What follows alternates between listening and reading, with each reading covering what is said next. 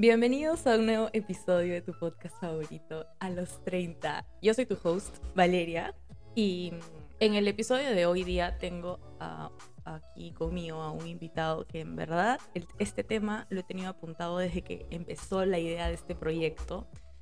Y yo creo que muchos tenemos varias adicciones, así sean chiquitas, así sean de tengo amigos que van a los casinos desde que estaba en el colegio y eh, gente que, que fuma, que ha fumado por muchos años eh, y bueno, en fin. Entonces, hoy día vamos a hablar y conversar con Nicolás Pereira. Él es comunicador audiovisual y deportista amateur. Bueno, vamos a conocer un poco de su historia, entonces gracias por estar aquí, Nicolás, y cuéntanos por favor cómo te sientes a los 30. Hola, Vale, ¿qué tal? ¿Cómo estás? Gracias. bueno, buen, recibimiento. Gracias por la, por la invitación a conversar. ¿Cómo me siento a los 30? Increíble. Al comienzo duele todo, hasta que ya em, empiezas a, a convivir con los pequeños dolores de espalda cuando te levantas, las resacas que duran un poquito más. Literal. Pero, pero bien, súper contento. Qué bueno. Ayer justo salí y me he tenido que tomar un Apronax y un diclofenaco eh, con dos litros de agua literal para estar aquí sentada.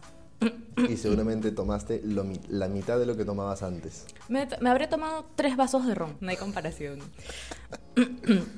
Entonces ya, vamos a entrar directo al tema porque en verdad es demasiado interesante y justo lo que antes de empezar a grabar estábamos conversando un poquito sobre todo esto y te decía que en verdad tu historia es súper inspiradora y yo estoy segurísima que le ha servido a los que conocen tu historia, les ha servido de mucha ayuda y a los que todavía no la conocen estoy segurísima que les va a ayudar en algo y que van a sacar un montón de aprendizajes porque por donde lo veas tienes demasiados aprendizajes.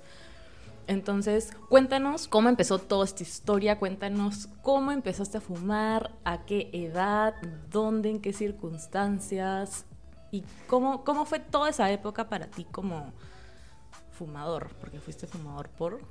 14 años, 13 o 14 años, no me acuerdo. Wow. Y hace casi 4 que dejé, de hecho. O sea, en enero se cumplen 4 que dejé de fumar. ¿Cuándo empezó? No sé, en la época de colegio vez tercera y media de pronto, tenía que 14 años, 15 años. Y creo que uno empieza siempre este, por el grupo de amigos, porque es la onda, es, o sea, sales y de pronto es como que, oye, de pronto en esa época un poco más, era hasta, hasta chévere desafiar al bodeguero a ver si te creía y te vendía cigarros sabiendo que era ilegal, este, o que al menos debía respetarse, ¿no? De pronto era un día, vamos a probar si en Won nos venden y claramente no te vendían. Pues. Entonces te ibas al grifo, te ibas a la bodega o te ibas al ambulante y le comprabas ahí. Entonces creo que uno empieza a fumar ahí. Es casi, casi inminente que, que, fumes en época de, colegio con los amigos y tal. Y... Pero claro, al comienzo uno fuma por monería. Fuma porque es un acto social chévere y, chao. Pero a mí rápidamente empezó a gustarme el cigarro. ¿Siempre te había gustado? ¿Desde que era chiquito? O sea, el olor, me refiero al olor. De, hecho, mis papás fumaban, los dos, muy poco. Mi madre fumaba un poco más. Y yo siempre dije, no voy a fumar. O sea, no, no, no me gusta. ¿Tu mamá fumaba en tu casa? Mi mamá fumaba en mi casa, sí. Y mi papá igual. Este, y cuando se separaron igual. ¿No? Cada uno fumaba y, la, sus parejas también fumaron y tal. Entonces yo decía, no quiero, no me, no me gusta, no sé, no me atrae.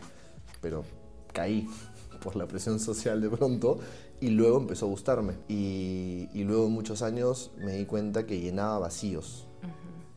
Vacíos desde tengo que caminar al paradero para ir al micro, para ir al colegio. Y era, ¿qué hago en esas cuatro cuadras? ¿no? O sea, no quiero conversar con mi cabeza a ver, no sé, qué decisión tengo que tomar, o no quiero pensar en el colegio, en las tareas, o no quiero pensar en qué hice ayer, fumo. Entonces mi única preocupación es qué tengo en la mano y consumir el cigarro. Y se convirtió en eso.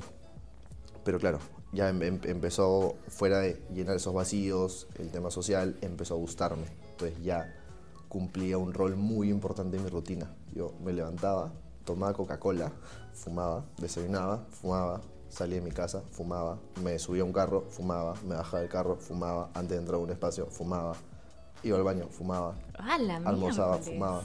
Entonces, claro, si ahorita un conteo, al día habían 10 cigarros, por lo menos.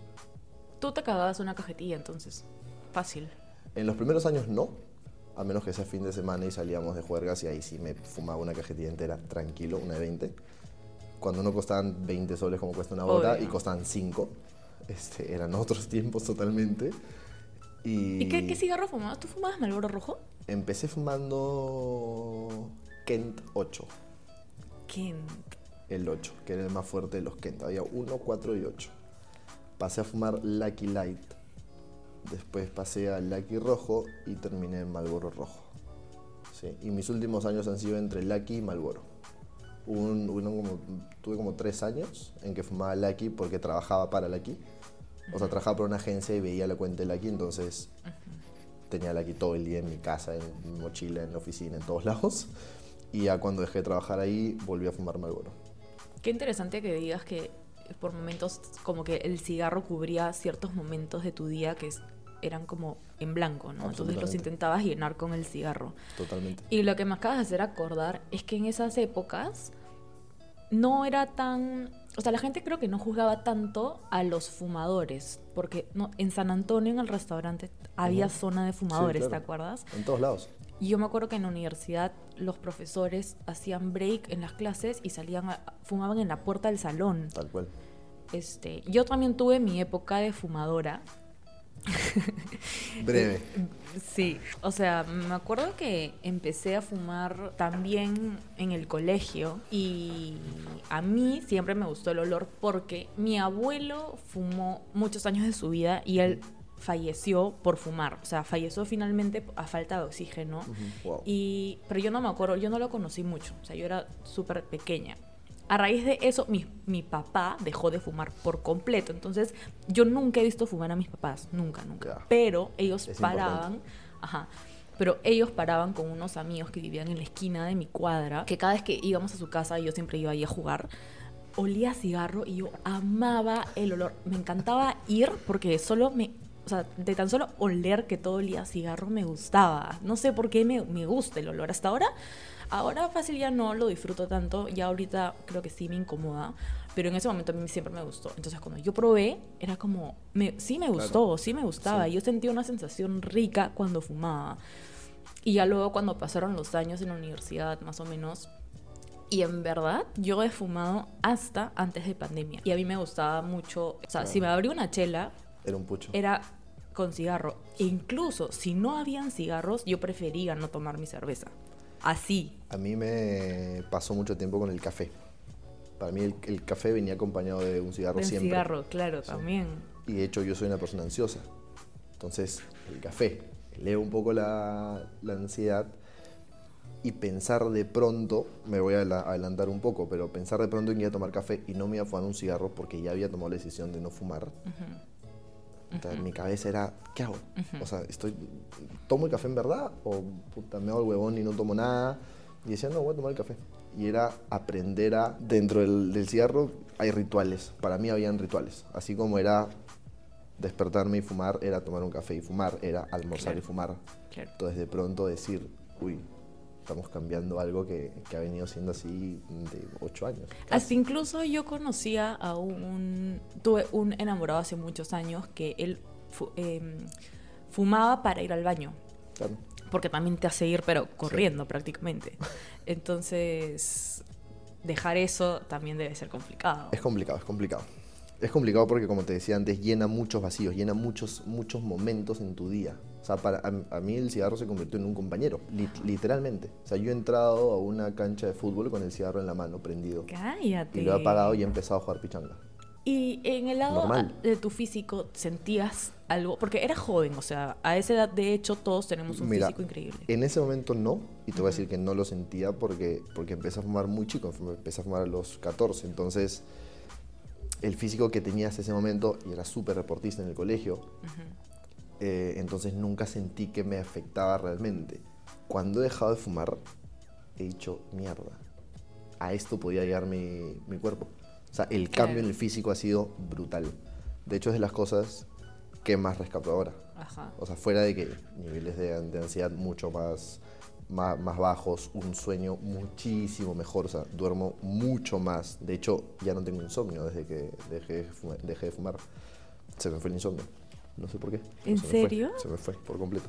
Antes yo podía estar despierto a las 2, 3 de la mañana. Sí, yo, yo, yo tengo un amigo que le Ahora, pasa eso. A las 10, 11, chao, desconecté y adiós. Puedo dormirme a la una, si quieres, ok, pero no es porque me duermo con, por insomnio, sino me duermo porque estoy haciendo algo, porque se me fue el día y, o la, por la noche y ya está, ¿no? Pero duermo muchísimo mejor. Y el cambio en la voz. Antes era mucho más ronco, la, la voz se me aclaraba un montón. Es lo caso como tu cuerpo va cambiando Sí, a raíz de que dejas la nicotina. ¿Cuánto? Lo que te quería preguntar era también si es que pasabas exámenes, o sea, si es que te hiciste algún chequeo y algo salió mal en ti o nunca. Nunca, todo, todo Nunca estaba nada, bien. sí, Por ese lado nada. entonces no fue más tu decisión de dejar de fumar. No, no, no, mi decisión de dejar fue, tengo que hacer un cambio en mi vida. O sea, literalmente ya esto me aburrió, o sea, ya es, ya es insostenible. Entonces no tuviste un punto de quiebre como de salud, porque yo te, No. conozco gente que, este, no sé, creo que estaban jugando partidos de fútbol y se tuvieron que retirar de la pichanga Sí.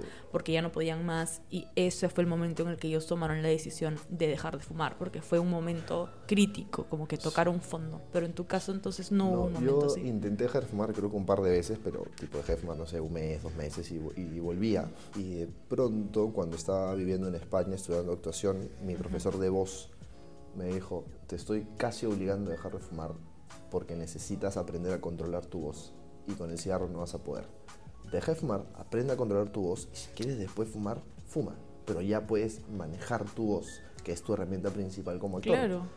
Este, entonces ahí dejé de fumar y me duró también tres meses. Ese fue el momento que más me ha durado no fumar antes de dejar de fumar definitivamente.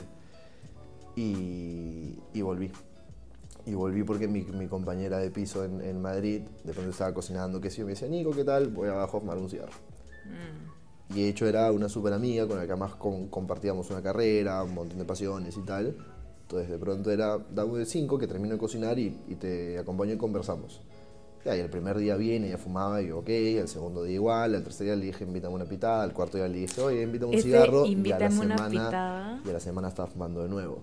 Sí, volví a fumar, pero procuré fumar menos de lo que fumaba antes. Entonces ya empecé a comprar no cajetillas, sino cigarros para armar. El tabaco suelto en España. y, y con eso fumaba un poco menos. Hasta que aprendí a, a ser más eficiente en el tiempo. Entonces armaba 10 cigarros y los metía a la bolsa y ya tenía 10 armados. Entonces volví a fumar más otra vez. Wow. Sí. ¿Esa fue la primera vez que intentaste dejar de fumar? La tercera vez, pero tipo, voy a dejar de fumar. Y volví. O sea, ya había O sea, dejado en total, de. ¿cuántas veces intentaste dejar? Intenté tres, o sea, tres fueron las que dejé de fumar y volví, Ajá. y la última, Y la ya última ya. es la que hasta ahora. Pero tal vez, ¿tú crees que, que esas tres veces que intentaste y volviste a fumar fue porque te lo dijeron y porque el profesor de actuación fue el que te recomendó y que te dijo que dejes de fumar? La tercera sí, las dos primeras no. Mm. O sea, la- la- las dos primeras sí fue un impulso mío. Sea, sí fueron ganas mías de decir ya, o sea, se acabó este capítulo, listo, chao. O sea, vamos a cerrar este libro y adiós. Yo creo que Y eso, volví. yo creo que eso es importante para la gente que quiere dejar de fumar y a veces tú escuchas que te dicen, ¿no? Si quieres puedes. No. Y hay muchas veces que tú quieres, como ti, y lo dejas, pero por A o B motivos vuelves porque en verdad, o sea, somos humanos y vas a tener impulsos y de hecho que vas a tener recaídas. Pero la- lo importante acá creo que es también que sepamos que puedes volver a recaer, pero si es que realmente quieres, sigue intentándolo. Tal cual. O sea, yo creo que la clave es la, la constancia y Ajá. la, y la decisión, sobre todo. Ajá. O sea, yo después de tres años ahora veo a alguien fumar y estoy tomando unas chelas y de pronto, puta, me provocaría un cigarro. Pero después digo, tres años de chamba para un cigarro, no. O sea, no vale la pena. Entonces ya, ya puedo darme cuenta y decir, ok, no, no va. Es más, incluso puedo estar medio borracho y decir, puta, ah, qué chucha, la mierda. Y después digo, no. ¿Para qué? Por el gusto de cinco minutos. Nada, tengo un gusto que viene, vengo arrastrando hace tres años y creo que puedo se- seguir con esa gratitud encima como para borrarlo en, un, en cinco minutos. Claro. Entonces ahorita no es el momento. Aparte que, o sea, está clarísimo que tú quisiste dejar de fumar. Eso es importante y es volviendo a lo que decías ahorita. Tienes que quererlo, tienes que estar convencido de que quieres hacerlo. O sea, no es, no, quiero dejar porque, qué sé yo, mi flaca no le gusta que, que, que. Mañas, o porque mi jato no le gusta. No. O sea, tienes que tú estar convencido. Tiene que nacer de ti, quiero dejar de fumar, por la razón que quieras. Porque, no sé, quieres correr una media maratón, porque quieres este, meterte a clases de actuación o porque quieres simplemente no leer a cigarro. Puede ser también, es muy válido, porque el cigarro tú no te das cuenta, pero llegas a apestar. A ver, que no se malinterprete la palabra apestar, pero hueles todo el día a cigarro. Claro, sí. Te puedes Hasta los dedos. Sí, absolutamente todo. Tus cosas huelen a cigarro. O sea, a mí, me, a mí me ha pasado coger el teléfono y que el teléfono huele a cigarro. Una vez le presté mi cámara a un tío. Mi cámara. Claro. Tú dices, ¿cómo se le puede...? Pero sí, Cuando yo sentí como lo raro y olí la cámara, del material, olía tal, Tal cual. Entonces, esa puede ser una razón también muy potente. La que quieras, pero que nazca de ti y que estés convencido de que realmente la quieres. Y ahí vas a encontrar la manera de, empezar a ejecutarla. Porque claro, todos hemos entrado a Google a poner cómo dejar de fumar. Cinco trucos para no sé qué. O tu amigo que dejó de fumar te dijo, no, yo, este, un amigo me, me acuerdo con el que trabajaba, fumaba más que yo. Y me dijo, cada vez que quiero fumar me como un caramelo. Entonces, claro, en su mochila llevaba una bolsa de caramelos. Y le dije, esa va tampoco es sostenible el tiempo. Pues. Obvio. Porque haces empujar 80 caramelos al día. Entonces vas a acabar oyendo al dentista más veces este, o volviendo a fumar porque te vas a cansar del caramelo y vas a decir, no es, no es sostenible el tiempo. Entonces de, de, eso también te vas a dar cuenta cuando, deje, cuando tomas la, la decisión. En algún momento vas a encontrar una manera que, que sí sea sostenible y que sí encuentres cómo mantenerla. Y, que no te haga ruido sobre todo. ¿A ti te molestaba cuando la gente te decía, oye, deja de fumar? ¿O cuándo vas a dejar de fumar? Porque, mira, una historia cortita. Yo tenía un enamorado que fumaba, pero así, como tuya. Y yo le regalé un libro que era para dejar de fumar. No me acuerdo cómo se llama el libro, pero el autor era el papá de una amiga, Gustavo Gómez Sánchez. En verdad, o sea, no sé si la cagué o no ya, porque él no quería dejar de fumar. Yo quería hacer que él deje de fumar. Entonces le compré el libro, le pedí a mi amiga que por favor su papá, que era el autor, le haga una dedicatoria en el libro y para que lo motive. Y le escribí un mensaje muy bonito ya y se lo firmó se lo autografió y se lo envolví mañana como oh. que todo una ceremonia para que deje de fumar. Y, claramente no dejó de fumar tipo ni siquiera leyó el libro me entiendes porque a él no, le, no, le, nacía. Ajá a él no le nacía y si no le nace no lo iba a hacer a mí la gente me, decía, todo el mundo te dice, oye, deja de fumar. Mis, mis abuelos, que para mí son lo más grande de la vida, me decían, Nico, por favor, deja de fumar. Y les decía, no, pues no quiero dejar de fumar. y, claro, la gente ya deja el lado romántico de, oye, deja de fumar porque, no sé, este, ¿qué es lo que quieras? La razón que quieras, al punto que te decían ya la parte fría que es, te vas a morir. Y yo le respondía, me voy a morir de todas maneras. Qué mejor que morirme haciendo algo que me gusta. A ese, a ese nivel llegaba mi, mi poder, o sea, mi manera de convencerme de que estaba haciendo algo que estaba bien y que no había ningún problema y que, que se jode el resto, porque a mí me gustaba fumar y quería seguir fumando. Si igual me, me, voy a morir. Tú te morirás de viejo, yo me moriré fumando y feliz. Yo me acuerdo que tú me has dicho en algún momento eso. Claro. Y ahora, o sea, digo esa frase riéndome y de pronto es como que... ¿Qué tal mentalidad tenías? Claro, o sea, uno está convencido de algo y, va a encontrar las excusas y las frases perfectas y todo para, para seguir creyéndosela. Mañana hasta que dices, puta, no, basta. Basta por esto, por esto, por esto y listo, le das la vuelta a la página y empiezas de cero.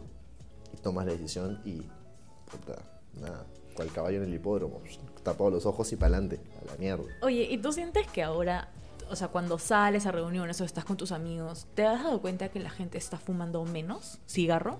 Porque ahora yo, hace un mes, dos meses, tuve justo una despedida soltera con un montón de amigas y ninguna fumaba, solo una en un momento tuvo que salir a la terraza a prenderse un cigarro porque nadie fumaba. No sé. Ahora estoy saliendo un poco más, he tenido como unos tres años más o menos en los que no he salido mucho porque estaba haciendo un montón de deporte y estudiando, entonces simplemente decidí no salir. Eh, o no era mi prioridad, mejor dicho. Pero ahora que salgo de, de vez en cuando, sí, no me había puesto a, a, pensar. Pero ayer he salido y en la terraza, estoy en la, la terraza tomando unas chelas con los amigos, que es un lugar donde estaría todo el mundo que fuma, ujú. no había gente fumando. Sí, ya nadie fuma. O sea, habían 30 personas y fumando habían 3 o 4. Y yo creo que también esa ley que salió de las discotecas, que ¿te acuerdas cuando, cómo se podía fumar antes en las discotecas, en los bares, en todos lados, en, en- en- En todos lados. adentro, sí, adentro, sí, y no, claro. no te botaban. Nada. Tú bailabas adentro todo oscuro y la gente Estás te en la pista de baile fumando tu en cigarro. la pista de baile fumando tu Tu cigarro. casaca regresaba con huecos de todas maneras.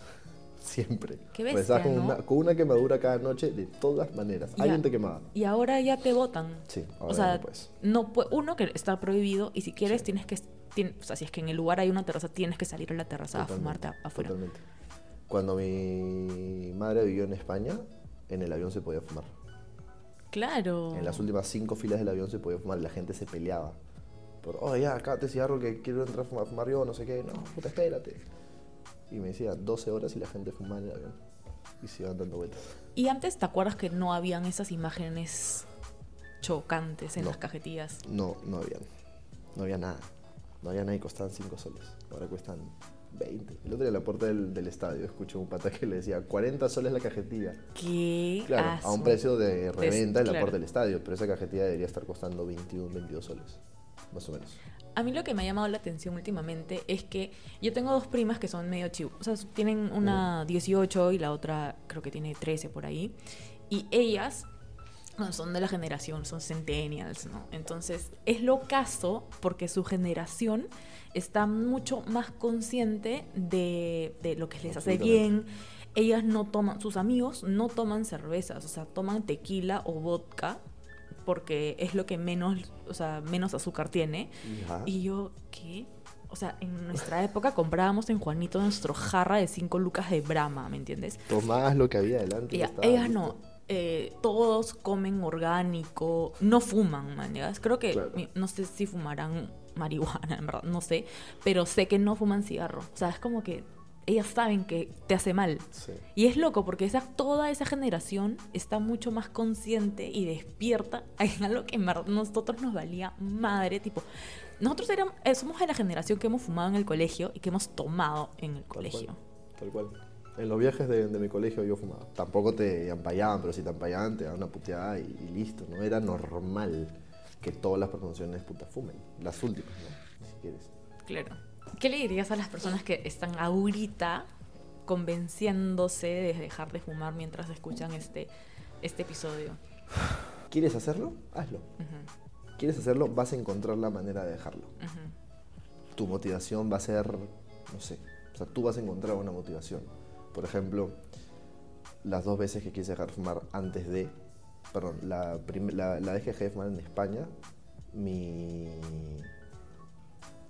mi motivación, digamos, o cómo voy a convencerme, o cómo voy a obligarme, ni siquiera a convencerme, cómo voy a obligarme fue hacer un post en el que decía, hoy fumo mi último ci- cigarro, 31, acuerdo de, demasiado 31 de diciembre, y le mandé un mensaje a mi mamá y a, y a mi hermano, y le dije, empiezo un año sin fumar.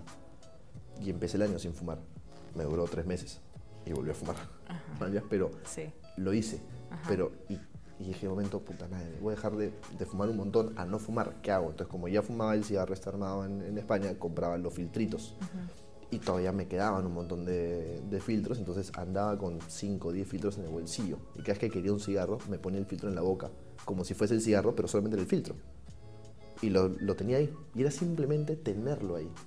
O sea, no era ni siquiera el olor, o sea, ya dejó de ser el olor, dejó de ser el momento, dejó de ser la compañía que le, que, que le había encontrado hace unos años, dejó de ser compartir con alguien, era simplemente tener algo, o sea, te- tener el filtro, cogerlo en los dedos, tener los labios y tal. Y ahí fue, con, con eso creo que me di cuenta que el cigarro no era tan importante como yo creía que era.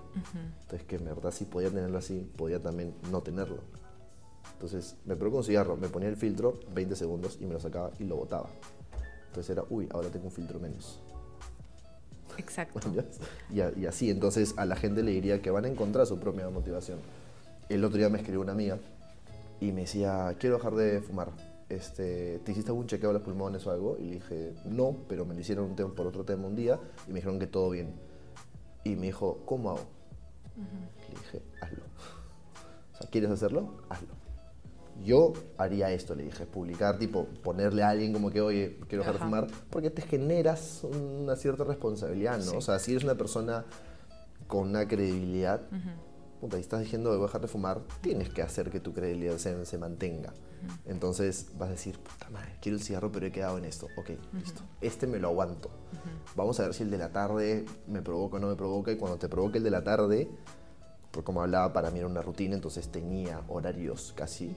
Si no fumaba en la mañana decía, bueno, el- al de la media mañana llego, sin fumar. Llegaba a la media mañana y decía, ah, ok, puedo, puedo pasarlo. Y lo pasaba. Entonces, claro, iba manteniendo esa credibilidad. Es lo que yo aconsejaría, no sé. ¿Y em, usaste terapia o no? Solo. Sí, solo.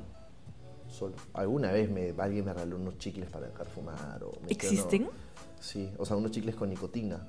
Entonces, Cállate. claro. Pero si tiene nicotina, mm, Pero era para que no fumes. O sea, ya, ya, ya llenaste tu, tu pomito de nicotina, digamos, en el cuerpo, entonces ya no necesitabas del, del, del pero la idea pero no es... Es que poco a poco vayas dejándolo. Pues. Ah, ya, poco a poco. Entonces, claro. Tiene que ser progresivo. Es, es pro- eh, depende, depende cuánto fumes, tiene que ser o no progresivo. Porque un montón de gente decía, no, si fumas un montón no vas a pasar a, de pronto dejar de fumar. Ajá. ¿no? O sea, si fumas 20 cigarros no vas a pasar a cero, te va Claro. a dar un síndrome de abstinencia y te vas a ver loco y qué sé yo. Y yo venía con eso en la cabeza también mucho tiempo, que decía, fumo un montón, voy a pasar a cero. Entonces lo que, lo que hacía era lo que te decía ahorita. Bajabas. Me levantaba y en vez de tomar algo y fumar, decía, ok, tomo algo, tomo desayuno y no fumo, voy a obligarme a no fumar este. Entonces al siguiente decía, ok, puedo dejarlo.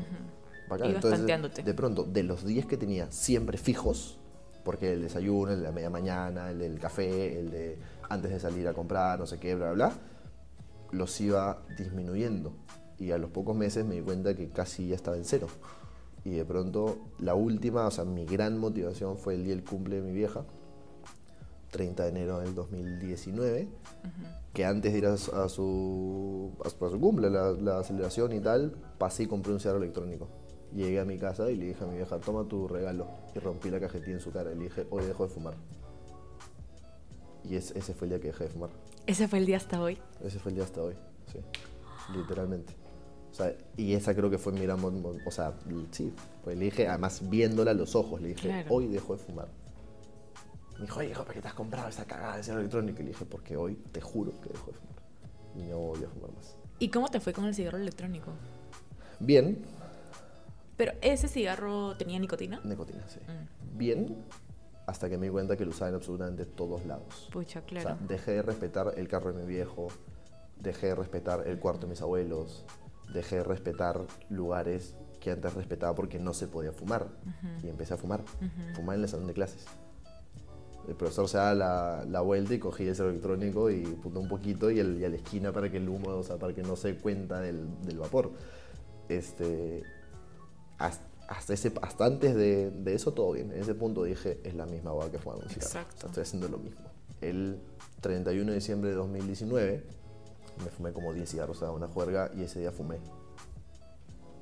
Pero cuando me di cuenta que estaba en la primera pi- pitada dije, bueno, ya está. O sea, no voy a golpearme la cabeza diciendo, puta, ya la cagué, que no sé qué, que todo lo que he avanzado este año, he, vuelto a fumar y tal. Dije, simplemente hoy voy a disfrutar y mañana será otro día. Y eso creo que es muy importante también, porque la gente dice, como con, la, con, con las dietas, ¿no? Vienes muy pegado a tu dieta y un día te comes un postre y es puta, ya la cagué, ya fue la dieta, tengo que empezar de cero. No, al día siguiente regresas, cómete la, la torta y disfruta la torta y al día siguiente vuelves a la rutina que, que tienes. Con el cigarro es lo mismo. O sea, me pasó ese día y dije, ok, ya listo, hoy estoy fumando. Claro. Es parte Hoy del voy a proceso. fumar lo que me provoque fumar. 2, 15 o 40 cigarros. Los que me provoque y los que tenga al alcance, me los voy a fumar. Y el día siguiente no volví a fumar. El primero de enero no fumé. Hasta el día de hoy. Y dejé, y el 2 de enero boté el cigarro electrónico. Literalmente abrí una puerta y hizo así, pa, y voló. Y es lo caso, em, cuando empezó la cuarentena, ah, como yo- lo que estaba contando, ¿no? Yo fu- había fumado desde el colegio, no era, no era fumadora así con cajetillas, pero sí me provocaba y me tom- era fumadora social. O sea, los fines de semana, Típico. si salía, fumaba, pero en mi casa nunca, antes de dormir nunca, con el café, esas cosas, nunca, nunca, nunca. Solo viernes en las noches o sábados en las noches. Esos eran los lugares y momentos donde yo fumaba. Entonces, bueno, así fue por muchos años. Hasta que agarró la cuarentena, la primera, la, la mera cuarentena, La larga. la larga, ajá, con Vizcarra y toda la mierda. Y no podíamos salir a... O sea, se compraron las cosas básicas, me acuerdo, ¿no es cierto?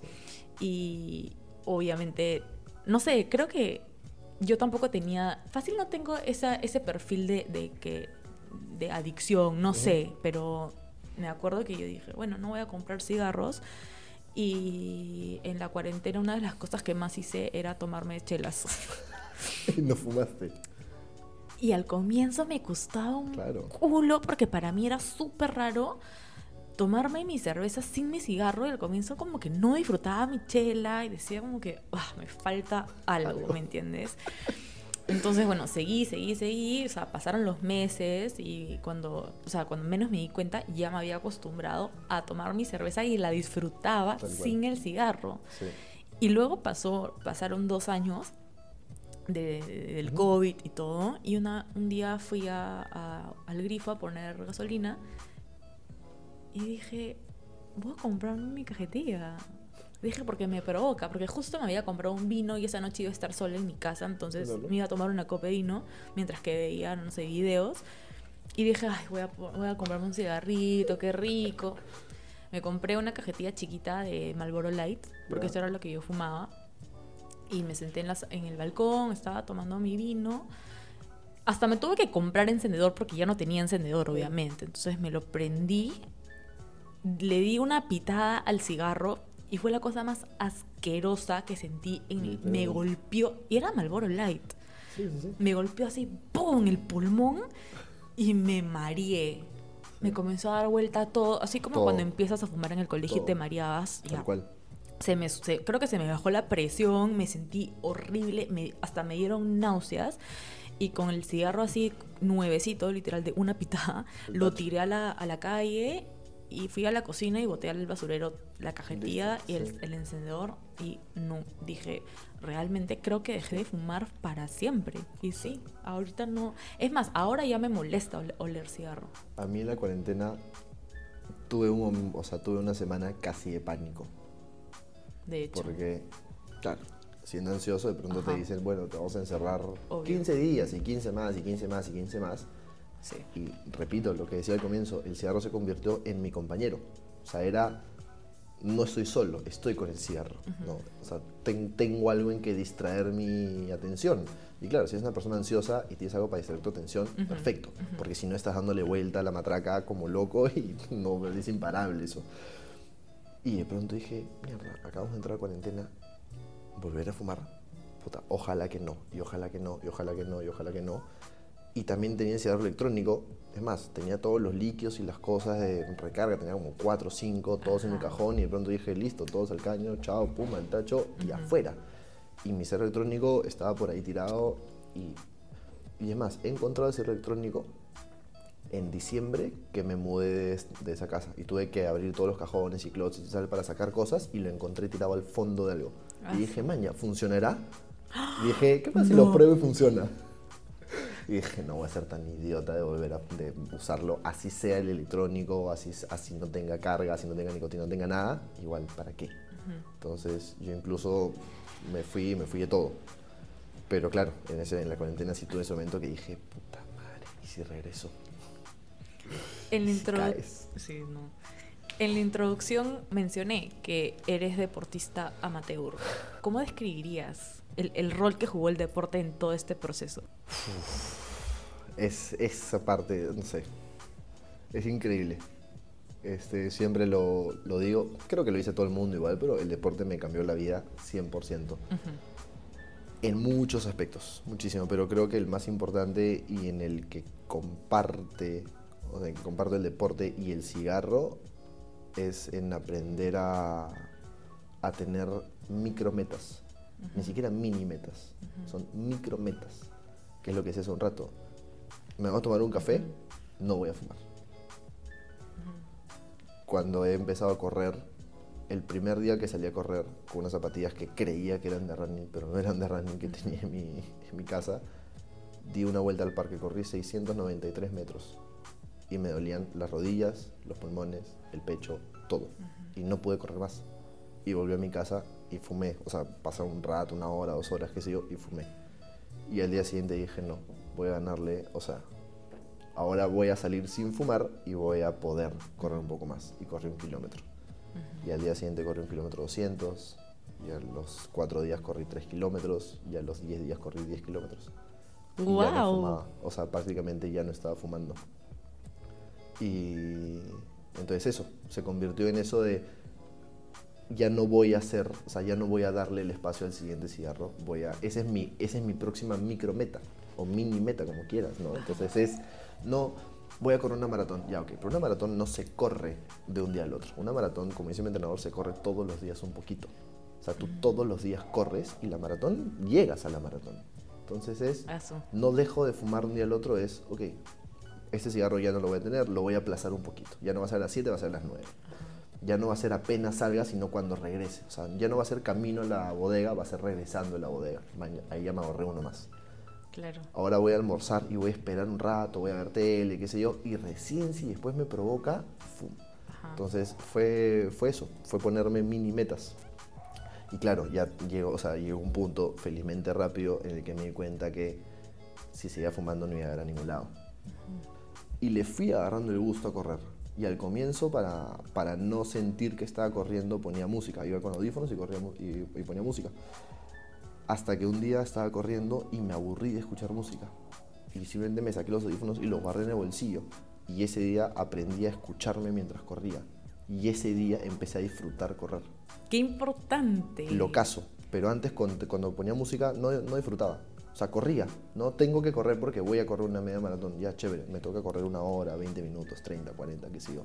Y corría siempre por el malecón, la misma ruta. Y era la misma música, el mismo playlist. Entonces de pronto dije, a ver, ¿qué pasa si me saco los audífonos? Y me los saqué y empecé a escuchar cómo respiraba, cómo chocaban mis pies en el piso, a la gente que corría atrás mío, al costado mío, adelante mío, los carros, el caos. Y decía, man, todo esto pasa cuando estamos corriendo. Y claro, ya llega un punto en el que correr se convierte en tu terapia activa, en el que además te respondes preguntas, tomas, Sí. tomas decisiones. Qué bestia. Es lo caso, o sea, la cabeza va, va a mil.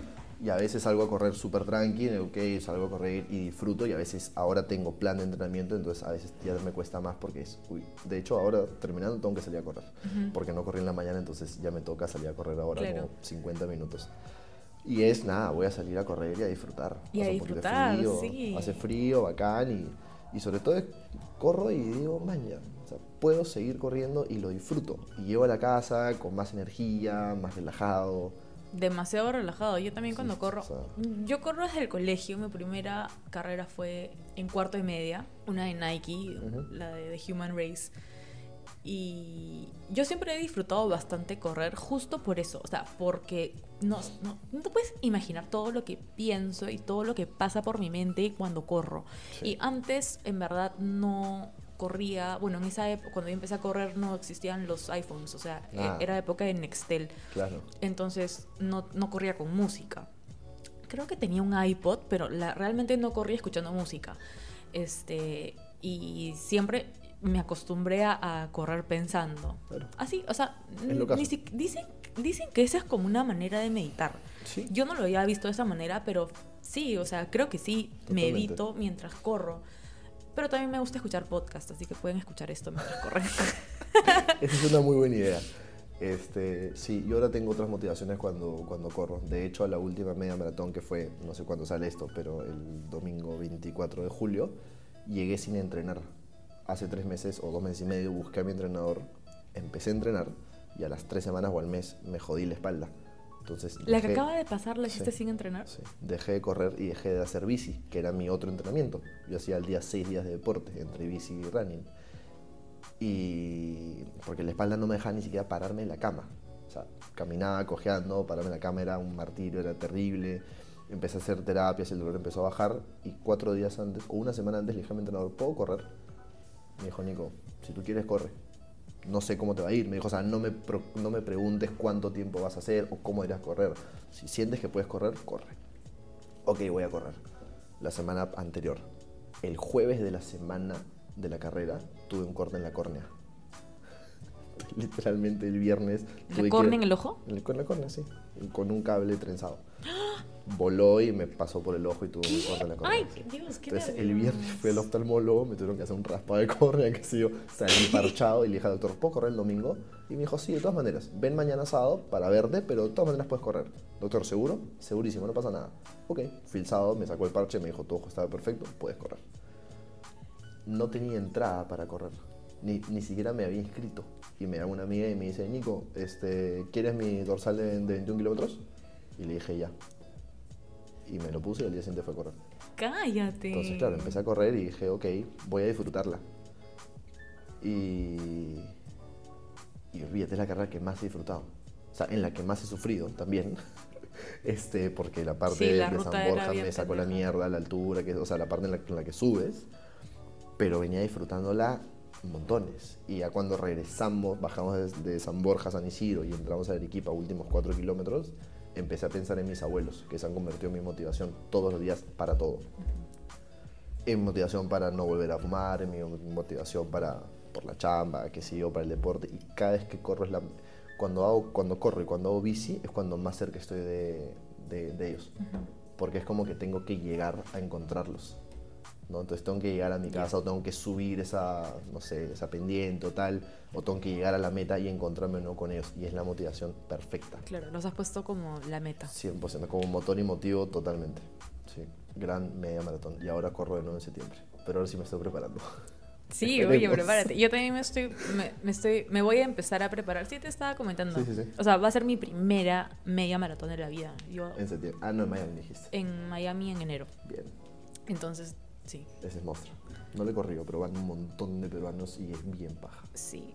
Todos No, solo me preocupa un poco el clima porque es bastante calor, pero de ahí... Porque me pasó lo mismo, o sea, en esta última que corrí 10 ha sido la que más he disfrutado en, toda, en todas las carreras que he hecho, ha sido la que más he disfrutado, qué bestia. Totalmente. La pasé increíble. Sí. Pues no, no te pones, es que mi, mi, mi premisa al comienzo era, ya, tengo que hacer un tiempo. Y después dije, no tengo, no tengo que mostrar nada a nadie, ni siquiera mostrarme nada a mí. Porque es, la gente cree que hay, que hay que dejar de fumar para demostrar a alguien, hay que correr tanto para demostrar a alguien. No, deja de fumar porque tú quieres dejar de fumar. Porque no tienes que mostrar a nadie que puedes dejar de hacerlo. Simplemente es porque tú quieres. Cruzas una, una meta porque tú has querido correr esa maratón, o esa media, o lo que sea, a ese ritmo, o al que sea. O sea, las decisiones son por ti y el objetivo y el premio es para ti, únicamente. Entonces, mi premisa fue, salgo a disfrutarla. Y la disfruté, olvídate. Bueno, yo creo que este episodio en verdad le va a ayudar definitivamente a, si es que nos estás escuchando y, y fumas, esperamos que te, que te coja esto de inspiración. La, la gente cree que no se, puede, de- no se puede dejar de fumar, pero sí se puede. Sí se puede. 100% se puede. Ah, o sea, yo he fumado 13 años y dejé de fumar. Yo pensé que nunca iba, pensé que nunca iba a poder dejar de fumar y dejé. Pensé que, o sea, nunca se me ocurrió que iba a correr y ahora disfruto correr. Ese pensamiento debe ser bien común en los fumadores, pensar que no se puede. Porque O es sea- difícil, o sea, Es una adicción. Es jodido. sí, claro, es una adicción. Sí. O sea, sí se puede. 100%, pero tienes que querer hacerlo. ¿ves? Si no quieres, no lo, repito, no lo vas a hacer por nadie, lo vas a hacer porque tú quieres hacerlo. Y si tú quieres, vas a encontrar la manera y el tiempo, sobre todo, Como todo en la vida. tal cual. Todo tiene un tiempo también, ¿no? De repente la primera vez no era para que yo deje de fumar, era para que vea qué tal dejar de fumar, ¿no? Porque de hecho la primera vez dejé de fumar, pero igual tomaba Coca-Cola, por ejemplo. Claro. La segunda fue igual. En la tercera ya tomaba agua. Antes yo no tomaba agua. En la tercera ya tomaba agua. Entonces cada vez que quería un cigarro tomaba agua. Y ahí empecé a encontrarle un gancho. Y a la cuarta dije, uy, pero ya tomo agua. ¿Y ahora qué voy a hacer? Y mi cuerpo solito encontró otras maneras. Ejercicio en la mañana, ya salí un poco más a correr. eh, simplemente distraía mi atención. Decía, quiero un cigarro, chévere. Ya, tengo que contestar un, con- contestar un correo. Y me a la computadora y contestaba un correo. Claro. Y me, uy, pero quería fumar, ¿no? Bueno, Ya pero ya fumo después. ya Voy a la fue. cocina, tomo algo y listo, en un rato fumo. Y así, y chao. Dicen que para generar hábitos demoras son como 20 días, Sí. algo así. Es verdad. O sea, en algún punto es verdad. De todas maneras, háganlo. Pero no cuenten los días.